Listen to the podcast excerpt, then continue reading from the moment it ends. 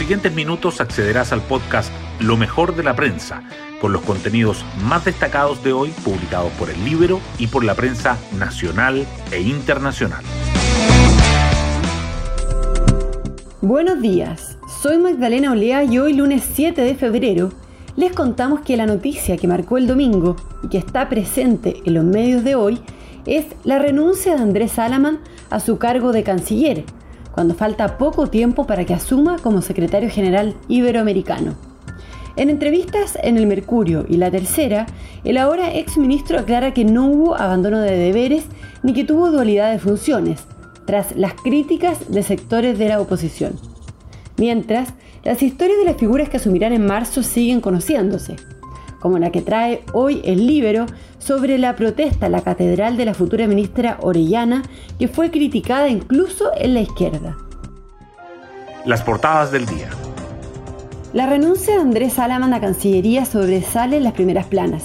El Mercurio destaca que la ahora ex canciller afirma que nunca hubo dualidad de funciones. Ejercí a cabalidad mi cargo.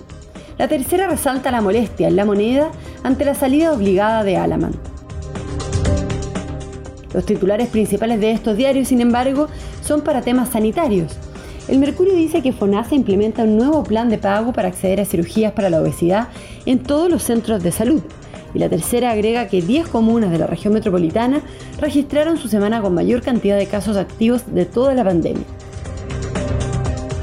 El Libero, en tanto, abre con la protesta en la Catedral de la futura ministra de la Mujer, Antonia Orellana, que fue criticada incluso en la izquierda. También subraya la tenaza del Partido Comunista desde el gobierno y la Convención para definir el sistema previsional. El diario financiero, por su parte, titula que la empresa de KKR Movistar ampliará la banda ancha para un millón de hogares en 2022. La Convención Constitucional también sigue presente el Mercurio remarca que proponen cesar de sus labores a los congresistas si no se dicta las normas de la Constitución en un máximo de dos años, mientras que el diario financiero entrevista al vicepresidente de la Convención.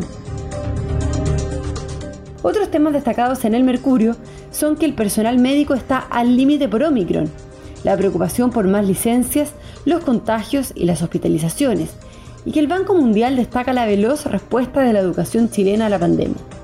La foto principal es para el dispar balance del turismo a lo largo del país. La tercera resalta que el cambio de mando será con drones y una apuesta cinematográfica, que la confianza de los consumidores sigue al alza e igual al nivel de mayo de 2018, que el repunte post-pandemia del comercio exterior se desacelera y que Universidad de Chile y Colo Colo parten el torneo con el pie derecho. El diario financiero subraya los ejes del plan de infraestructura del MOB al 2050, rutas orbitales, nuevos aeropuertos y más trenes, así como las entrevistas a Ana Lía Rojas, directora ejecutiva del Gremio de Energías Renovables, y a Marcos Culca, gerente general de la Fundación Chile. Hoy destacamos de la prensa. Nunca hubo dualidad de funciones. Ejercí a cabalidad mi cargo de canciller sostuvo el ahora ex ministro de Relaciones Exteriores Andrés Salaman luego de renunciar. Ayer volvió anticipadamente al país y acordó con el presidente Piñera su salida del cargo debido a la polémica que suscitó su viaje a España, donde el próximo 14 de marzo asumirá como titular de la Secretaría General Iberoamericana. Alaman declaró que las críticas en su contra eran injustificadas y anunció el cierre definitivo de su vida a la política nacional. Lograr consensos implicará que todas las fuerzas políticas morigieran parte de sus posturas, dice el vicepresidente de la Convención, Gaspar Domínguez, quien llama la calma ante los diferentes temas que se están analizando en las comisiones, porque los debates se están abriendo y no cerrando. En los procesos constituyentes es sano que se discuta todo, afirma. Agrega que ahora se iniciará un periodo crítico donde todos los sectores deben buscar acuerdos para lograr que las normas formen parte del nuevo texto constitucional. FONASA implementa un pago fijo para acceder a cirugías para la obesidad en todos los centros de salud.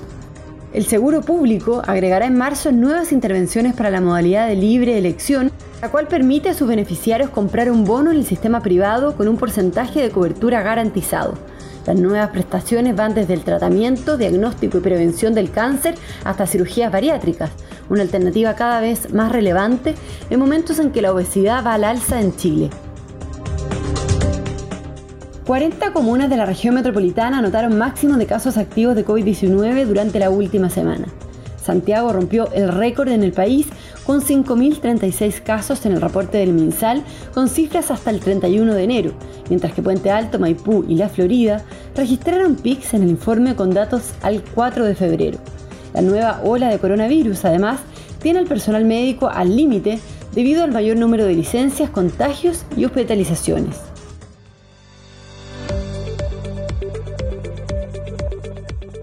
Y nos vamos con el postre del día. Alejandro Tavilo no pudo coronarse en Córdoba, pero dejó su huella. El tenista chileno perdió en la final ante el español Albert Ramos por 6-4, 3-6 y 4-6. Sin embargo, su actuación en el torneo ATP 250 le permitirá ascender 33 puestos en el ranking y desde hoy será el 111 del mundo. Bueno, yo me despido, espero que tengan un muy buen comienzo de semana y nos volvemos a encontrar mañana martes en un nuevo podcast, Lo mejor de la prensa.